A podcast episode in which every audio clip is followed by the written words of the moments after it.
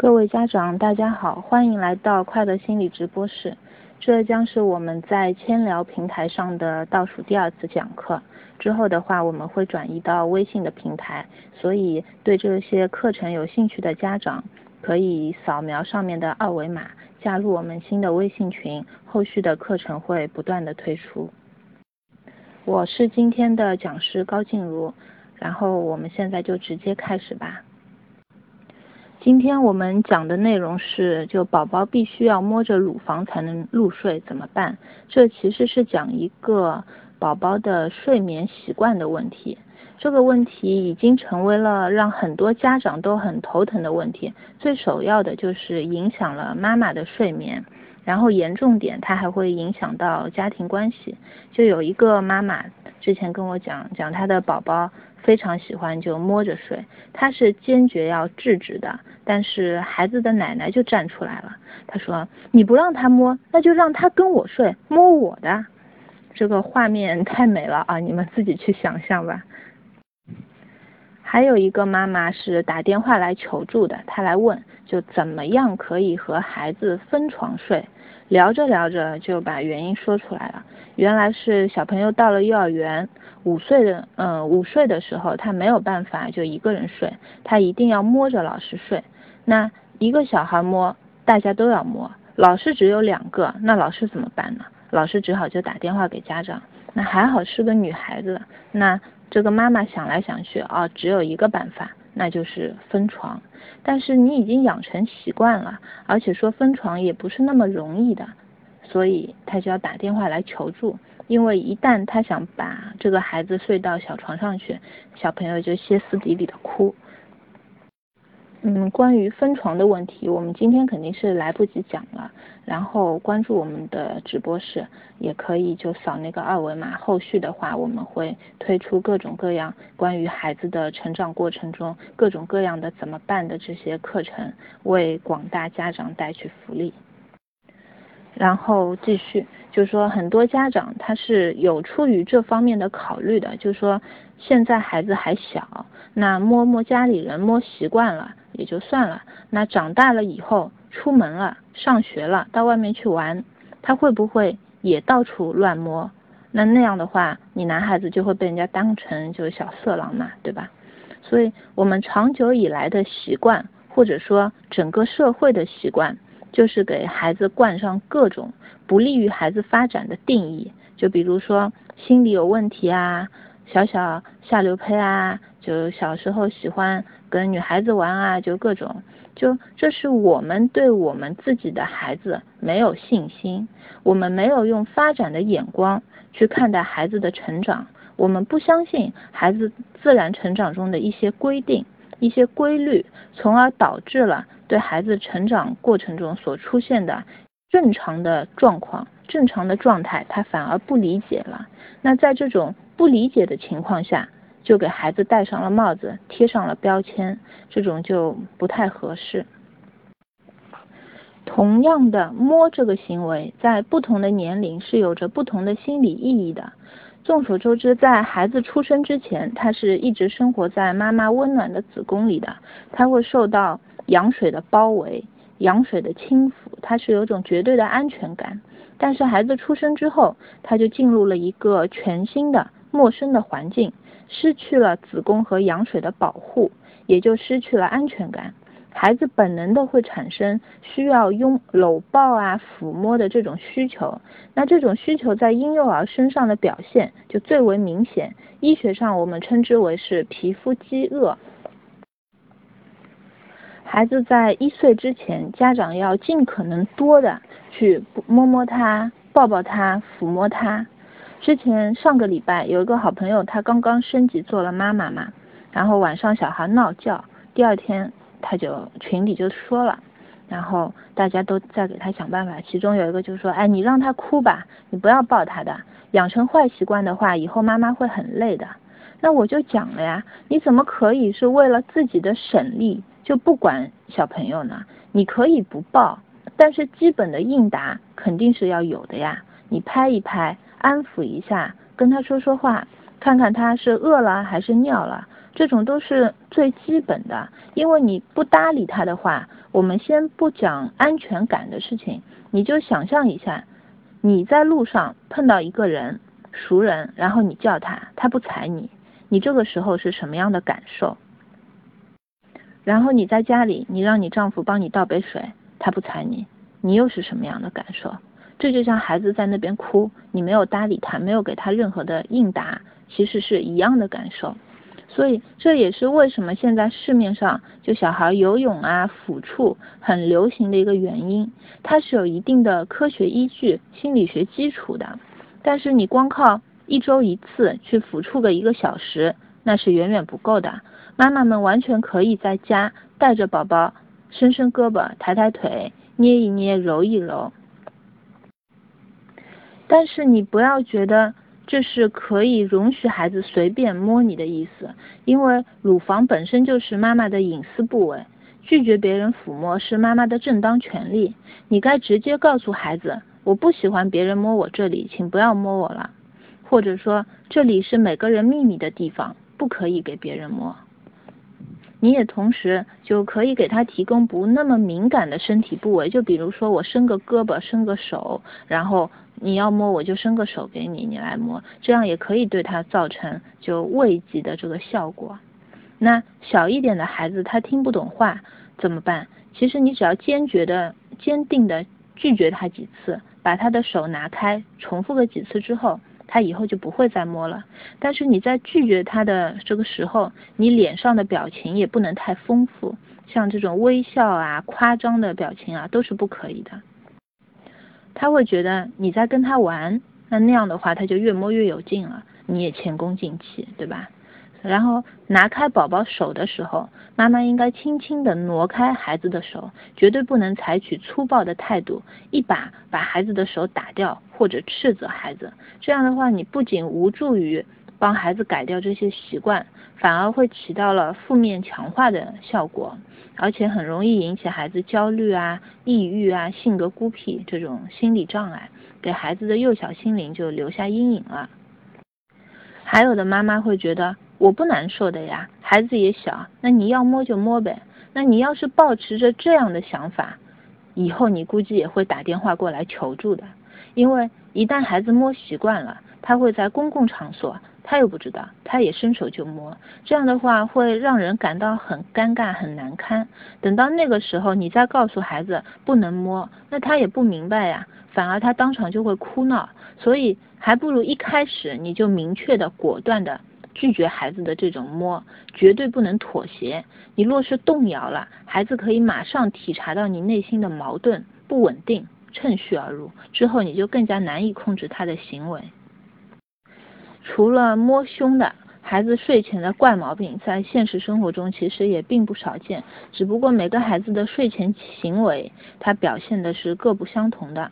就有的是要妈妈一直拍啊拍，然后抚摸，然后你一直摸着他的背，拍着他的脑袋，他才能入睡。还有的孩子他就非要。损就吸吮自己的那个大拇指，就缩那个手指，他才睡得着。然后有的孩子是要揪着父母的那种耳朵啊、头发啊，搂着父母的脖子，或者说摸着妈妈肚子。还有一个更可可怕的，我听到的说是要一定要啃着爸妈的肩膀，就真的拿牙啃。然后早上起来，那个爸爸的肩膀上就一排牙印子。然后除了以上这些，有的就是要摸肉的这种，还有一些就是要摸东西的。就有的小朋友他会喜欢抱着毛巾抱着被子睡觉，然后他那个毛巾还是他专有的，就是就别的不要，只要那一条。还有的就喜欢咬棉被的也有，就咬棉被的一只脚。有的嘛要抱个娃娃，哪怕这个娃娃很脏很旧，他不要，他就得抱着这个娃娃。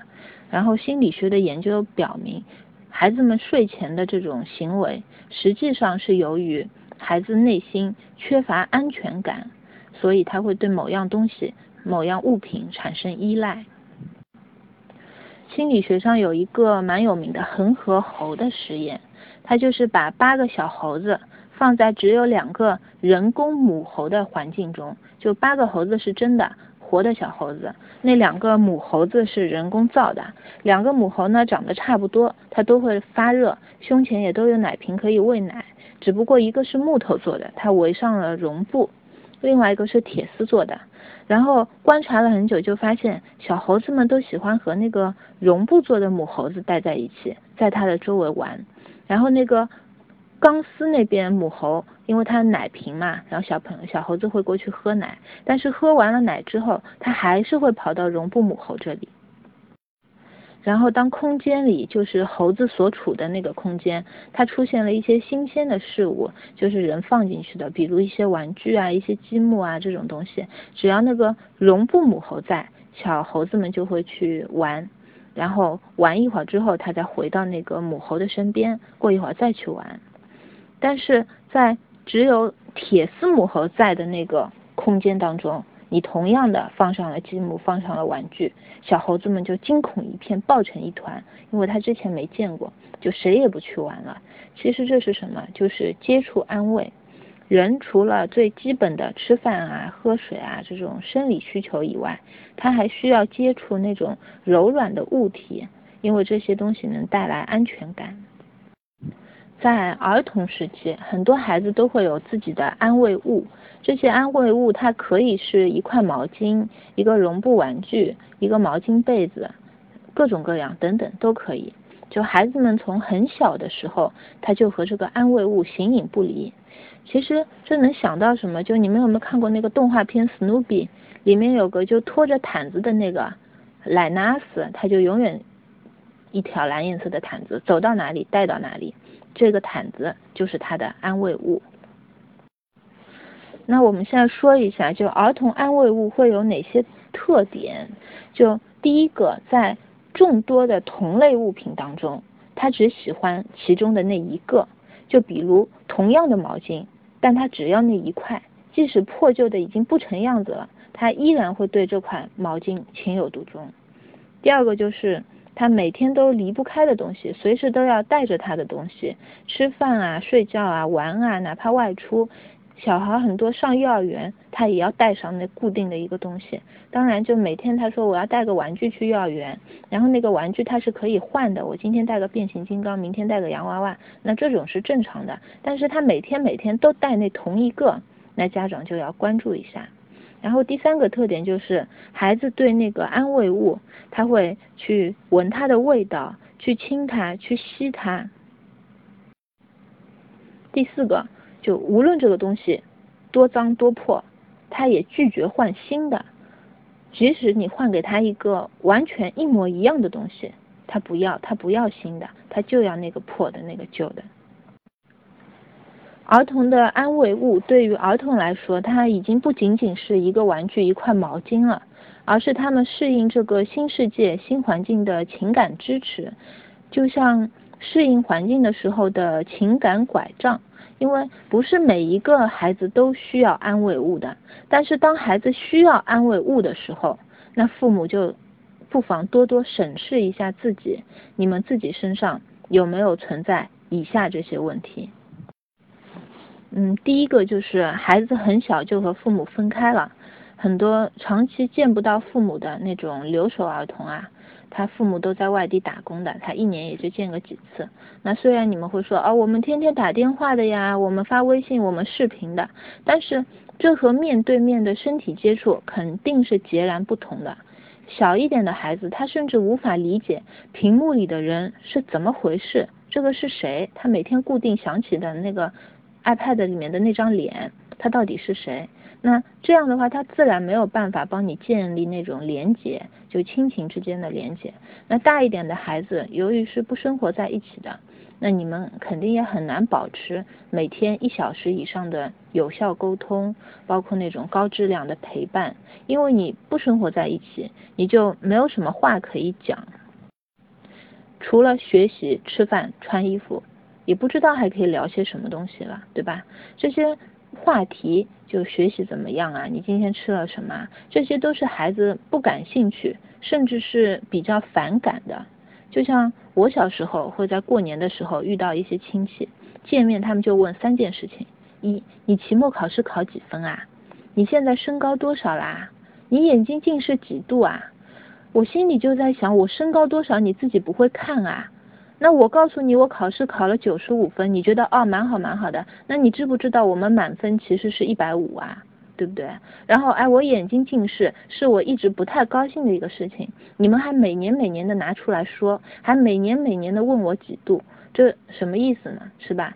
所以这还是发生在亲戚之间的。那如果你们设想一下，这种对话要是发生在父母和孩子之间，这有多可悲？第二个就是平时主要是老人或者保姆带的那些孩子，他们和父母的相处时间也比较少。然后老人嘛，对吧？年纪大了，你能指望他们教一些什么呢？就有时候我坐车的时候会看到一些老年人，他就带着小孩子，一路上在跟他们说话、问问题啊，教他背诗啊、认字啊。我觉得哦，这些孩子其实都是。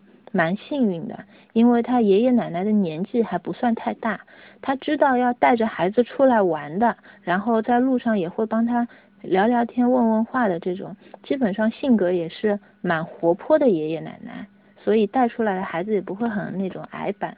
但有的爷爷奶奶就年纪实在是太大了，出去玩他也走不动了，那怎么办？他就带着孩子天天在家看电视。那平时老人们也没什么话也是要说的，他也不知道要教一点什么东西。那其实这样的话，你就很容易就错过了孩子大脑的那个高速发展期。那其实有的是保姆阿姨带的，那也是这种情况。保姆的话，孩子你不哭不闹就可以了。家务事情那么多，我能休息一下当然是最好，对吧？我也不会说哦，我干完了活，我再去费脑子，再去帮孩子开发智力，教你什么数数啊、认字啊，嗯，讲讲儿歌啊，这种不太可能。当然，我们也不能说哦，好的保姆没有，好的保姆也有的，他是像对待自己孩子一样的，就真的时时刻刻关注着你的成长的，然后没事情就要跟你讲个故事、聊个天的。那遇上这样的阿姨。你们就快点帮人家涨工资吧啊！这里还要提出一点，就是有的家庭他会一天到晚的换阿姨，对于在那种依恋形成关键期这种时候的宝宝就非常不利，因为他刚刚建立了信任，产生了依恋，一看咦，阿姨不见了。那你多来那么几次，以后孩子就会形成习惯性的退缩，对那种亲密关系的发展也比较不利。就工作也好，谈恋爱也好，他会害怕失去，那我索性就先拒绝人家。之前我有遇到一个个案，嗯，三十多岁了，然后他谈了个女朋友，都快结婚了，他自己先提出来分手了。然后他做一个工作，也不是这一次，是很多次，他每个工作他都做不了多久。就要换地方了，那兜兜转转很多年下来，都还是在那种很基础的岗位上。第三个就是和孩子的身体就亲密接触的时间太少了，就有的爸爸妈妈他虽然是在身边的，住也是住在一起的，但是在和不在是一个样的。爸爸在打游戏，妈妈在玩手机，小孩自己坐着玩。就孩子的玩有时候是需要引领和指导的。就在我们蒙特梭利的理论当中，孩子的玩，他不仅仅是在玩，这是他们的工作，他们在工作，他们的玩是有目的的，是有意义的。如果说没有这些，那很可能孩子的大多数时间，他是处在一个无聊的状态，就没有家长的陪伴，可能孩子看到的动画片是暴力动画片、低趣味的动画片，不加以选择的看电视，孩子就接收到了很多。本不是这个年龄层面的东西，他就容易早熟。第四个就是一岁之前他就独自一个人睡在单独的房间里的孩子，就他们会希望得到父母的抚摸和疼爱，但是父母经常与宝宝分离，宝宝就会缺乏安全感。他把某些东西，就比如毛巾啊或者一个娃娃，他就作为妈妈的象征或者替代品。他把原来对亲人的那些依恋，就转移到了对物品的依恋上。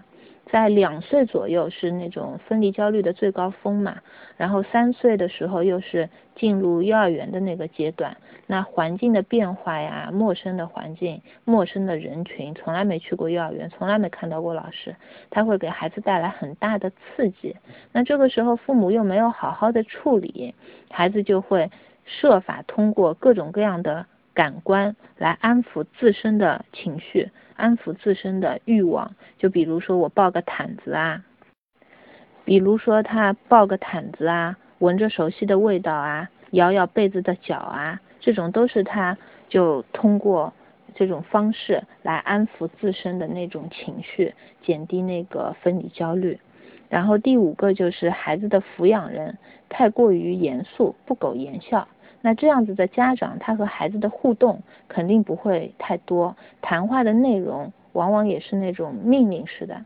那假设这个孩子和外界的接触又不多，那他基本上就是在一个压抑的环境下成长的，那他的天性被压抑了，他就得通过其他的渠道去释放。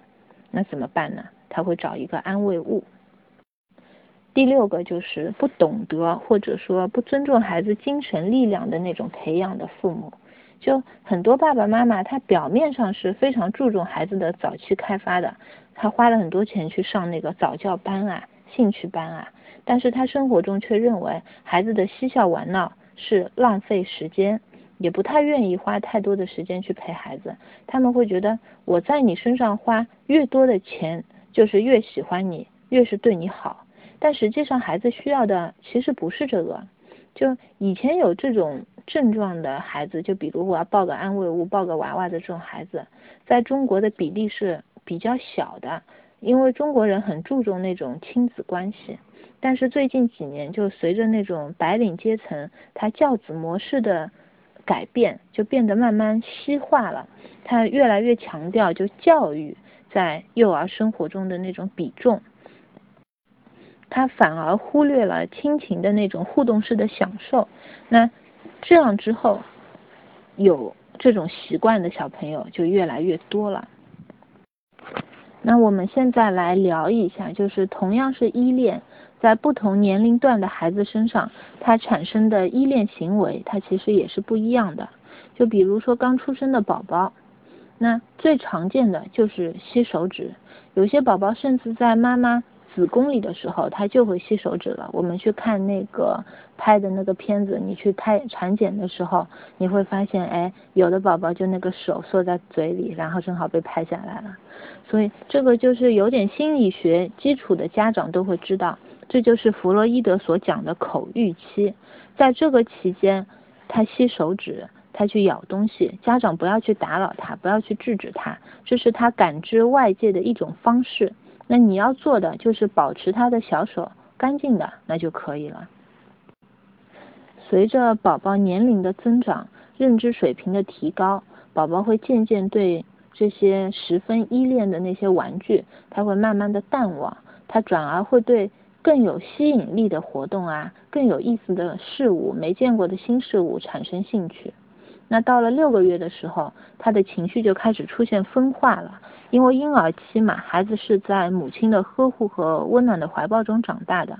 一旦他断奶了，或者脱离了那种环境，他就会失去安全感。所以这个时候，他如果有他喜欢的那些物品，他就会变得非常依恋。他们就是想通过这些物品来获得安全感。那到了八九个月之后，他就容易出现那种睡眠困难的情况。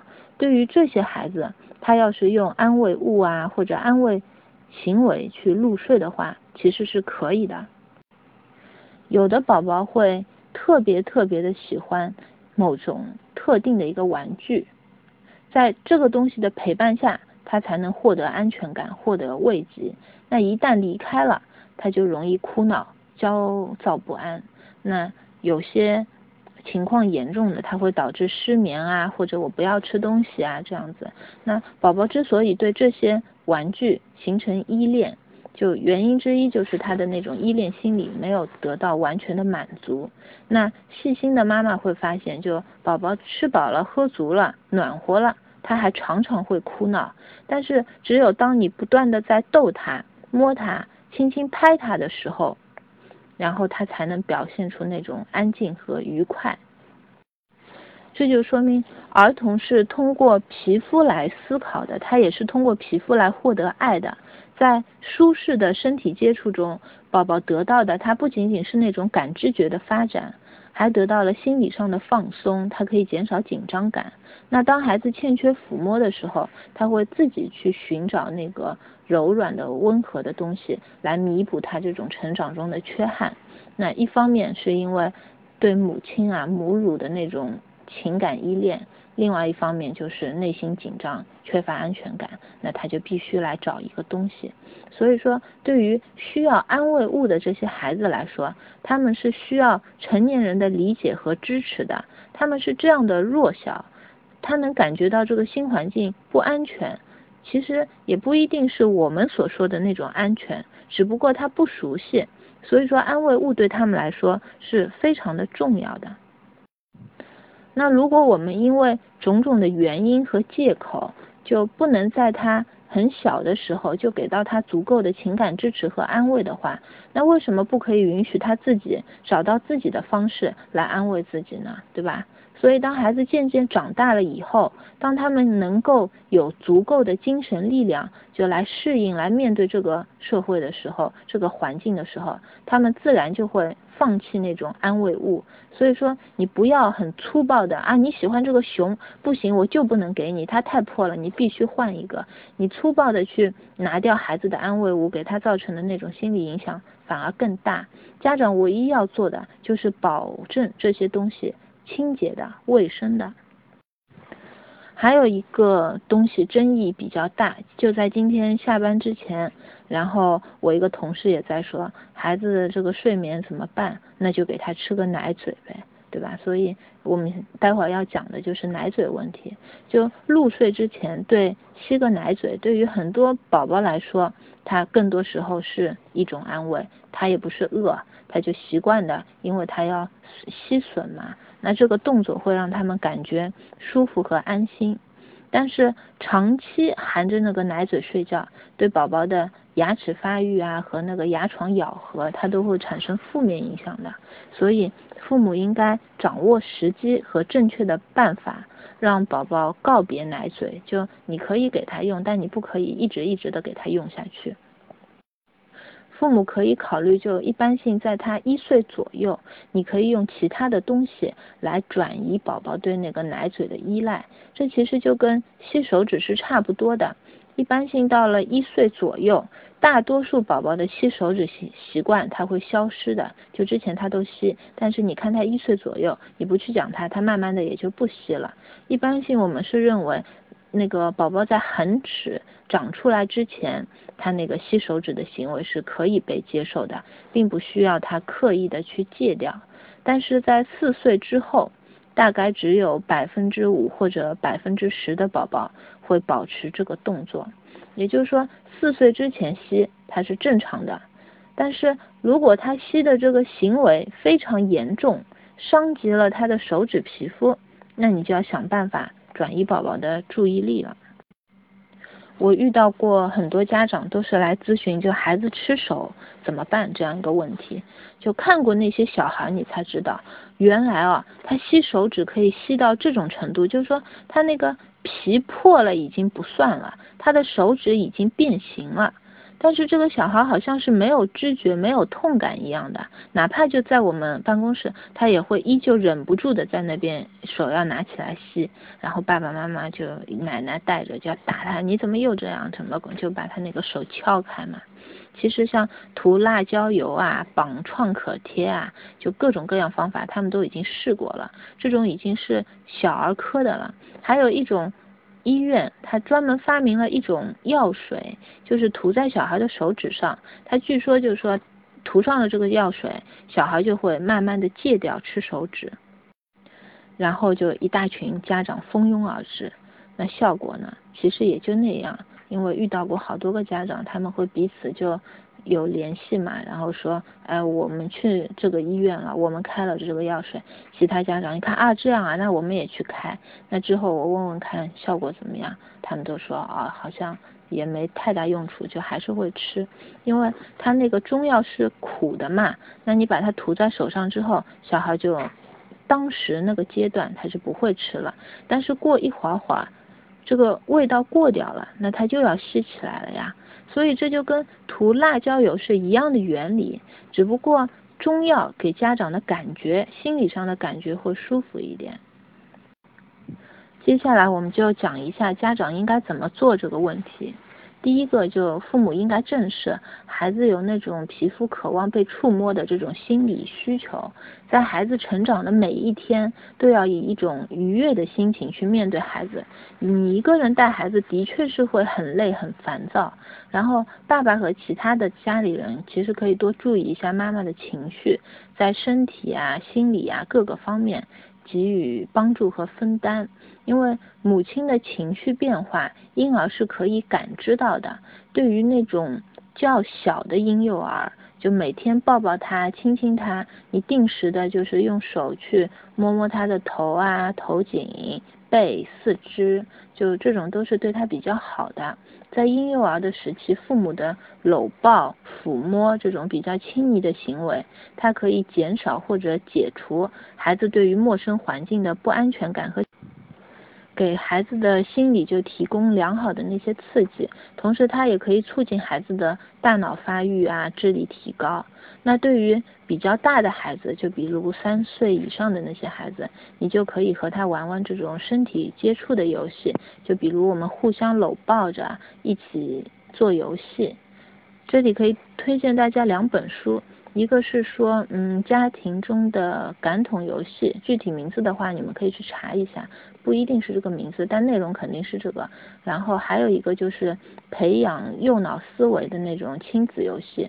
然后你其实亲子游戏，你不需要去买那种特别昂贵的玩具，就像家里的那种毛巾啊、毯子啊，包括纸板箱，它都可以成为很好的素材。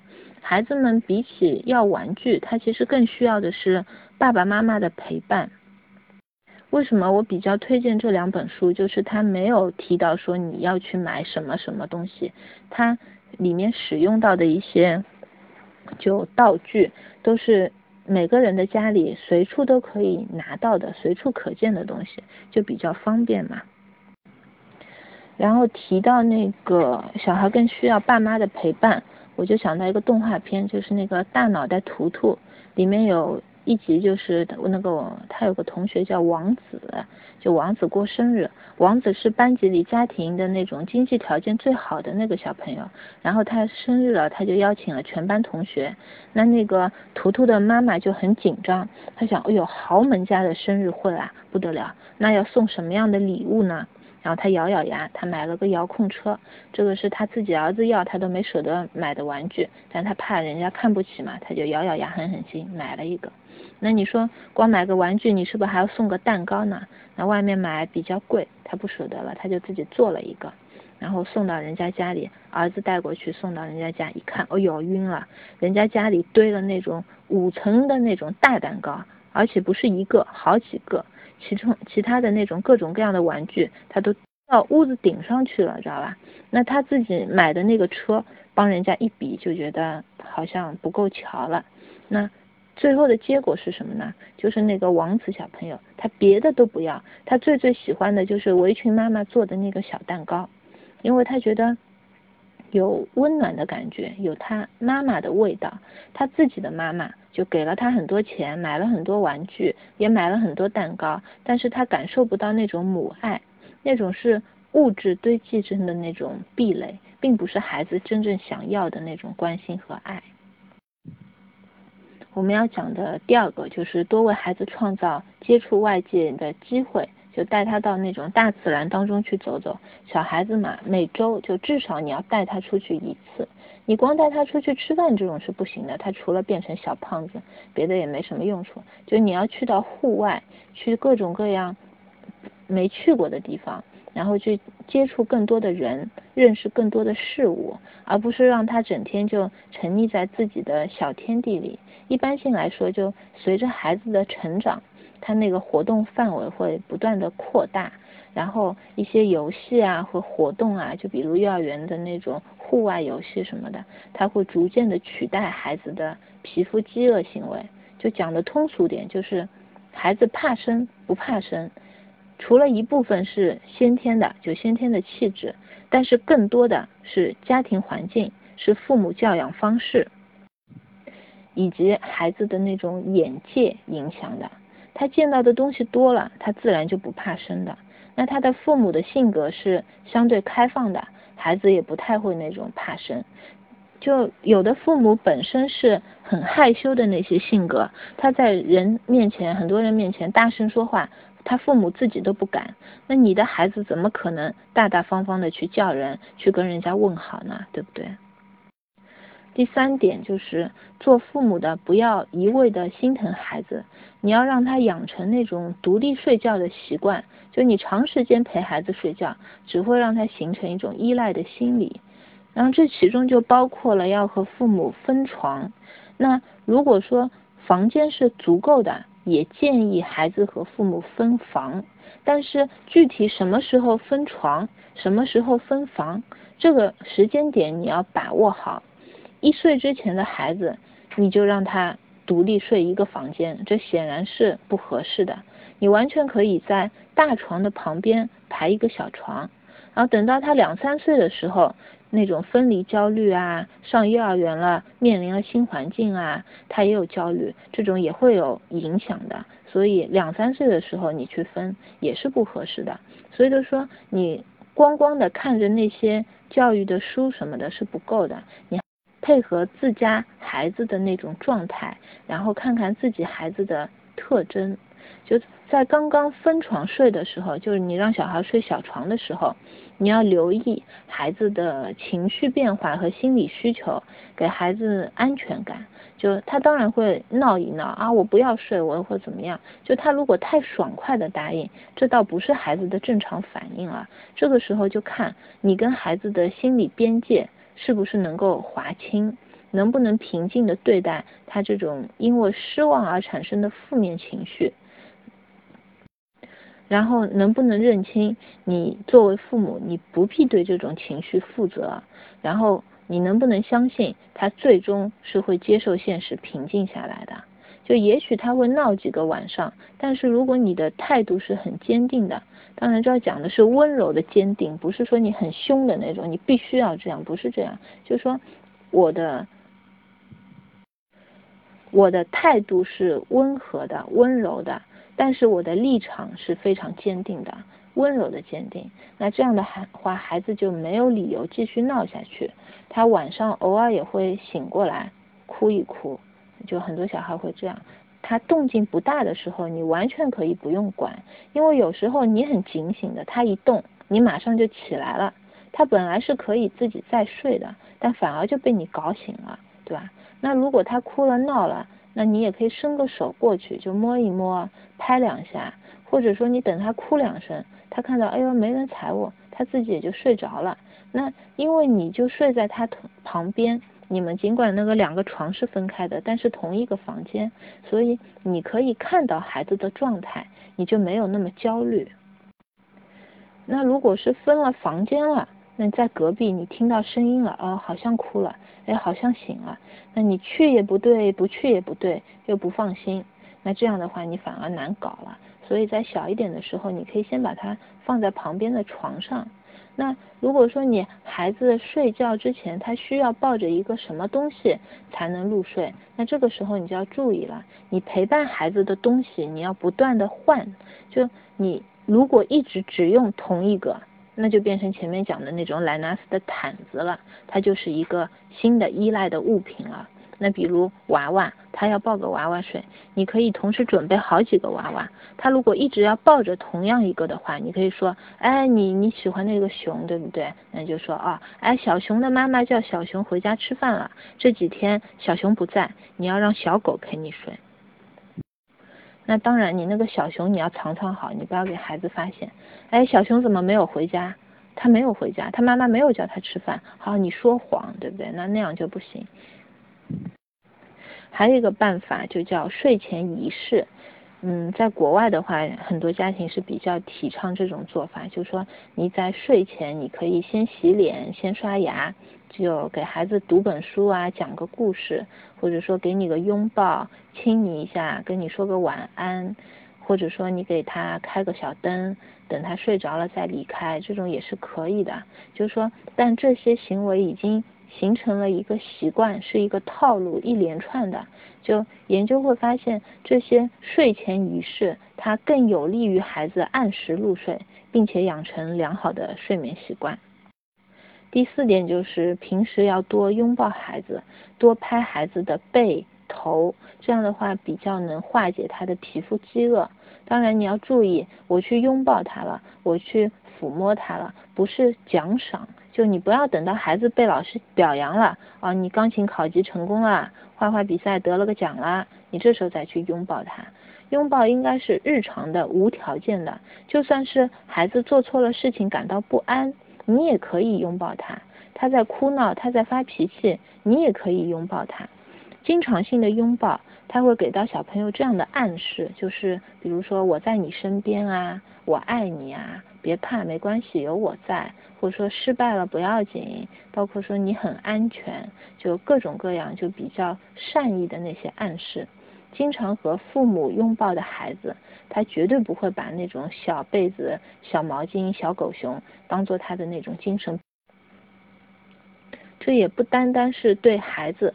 夫妻之间也可以是这样的。我其实一直蛮羡慕人家外国人上班之前回家之后走在路上，他有时候讲讲话就抱一下亲一下，人家是无时无刻的那种情感流露和表达。那反观我们，就我们国家就觉得在这些方面就比较吝啬。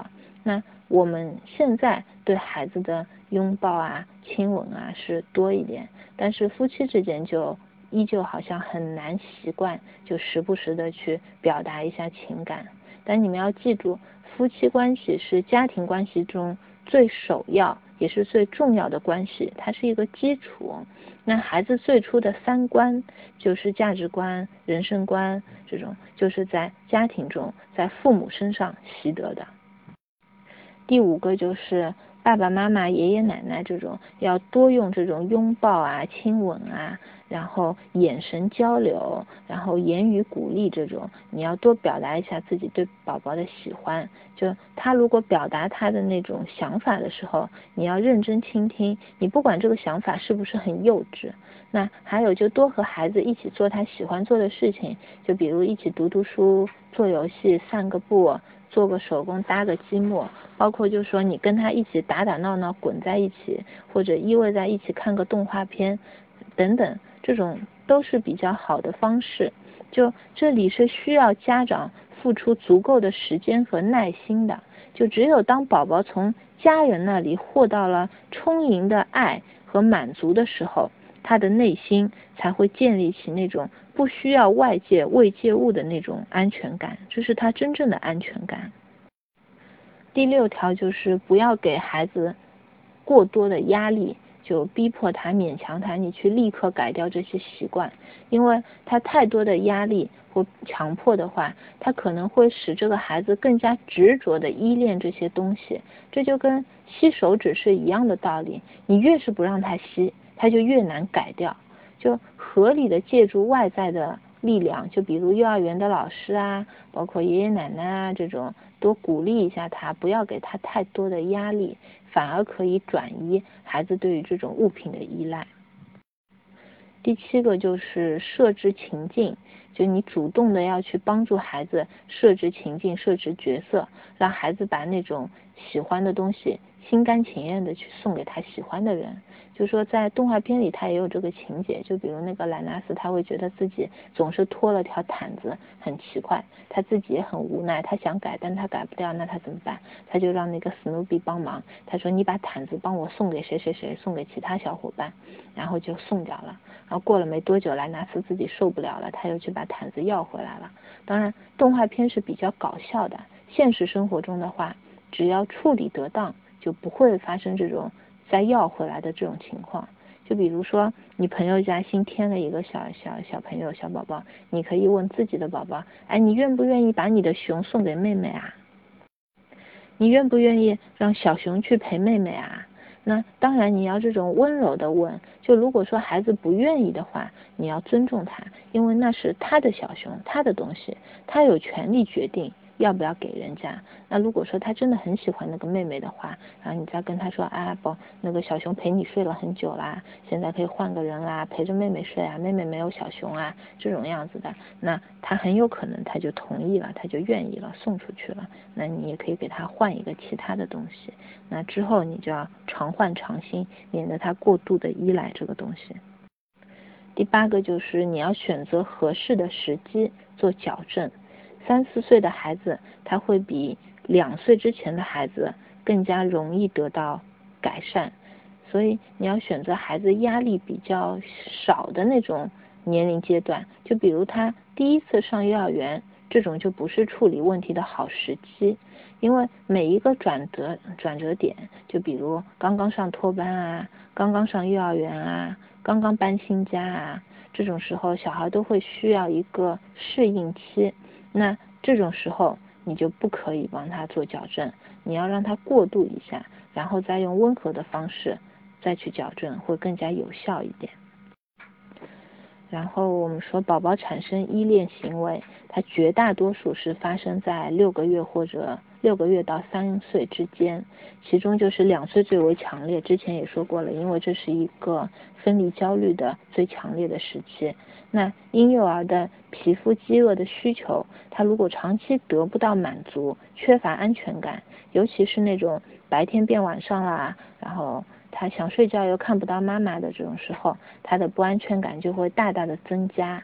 然后家长要视孩子的恋物情况进行引导，顺其自然。就孩子到了一定年龄，他可能就自然消失了。那要是说有的孩子他是持续性的很怕见到陌生人，回避集体活动，不太敢跟人家说话或者交往的，然后胆怯退缩、表情淡漠这种的。然后在恋物的同时，他可能还会表现出一些比较异常的行为，就比如你跟他讲话，他没有回应，然后他经常性一个人躲在角落里，静静的、单一的玩着一个玩具，而且你一旦把那个玩具拿走，他会大哭大闹。那如果遇到这种情况，你就要提高警惕，及时带小朋友到医院里去看看，因为现在自闭症就是谱系障碍的这种可能也。发生率比较高啦，对吧？那如果孩子因为他某一件东西，他带来他的那种性格上的变化，那你可能就要找心理专家去疏导一下。这些情况都是需要非常就关注的。那因为一旦你让他持续下去的话，这样的孩子长大之后，他会容易形成那种敏感、退缩、忧郁啊、脆弱的这种人格特征。那今天的内容就先到这里，有问题的家长可以待会儿直接扫那个二维码来加我，直接问，我也会直接回答你。然后本周四的直播课是快乐心理在千聊的最后一课啊，说起来有点忧伤啊。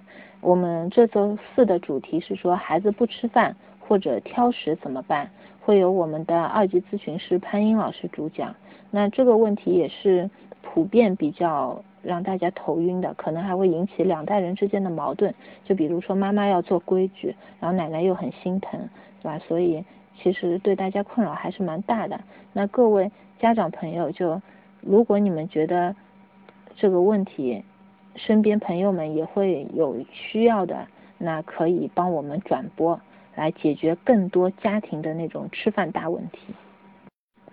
之后的课程。我们都会转去微信平台讲，然后感兴趣的家长还是可以扫那个微信号，之后我会把你们拖到那个群里，然后继续我们有更加多的嗯育儿方面的课程。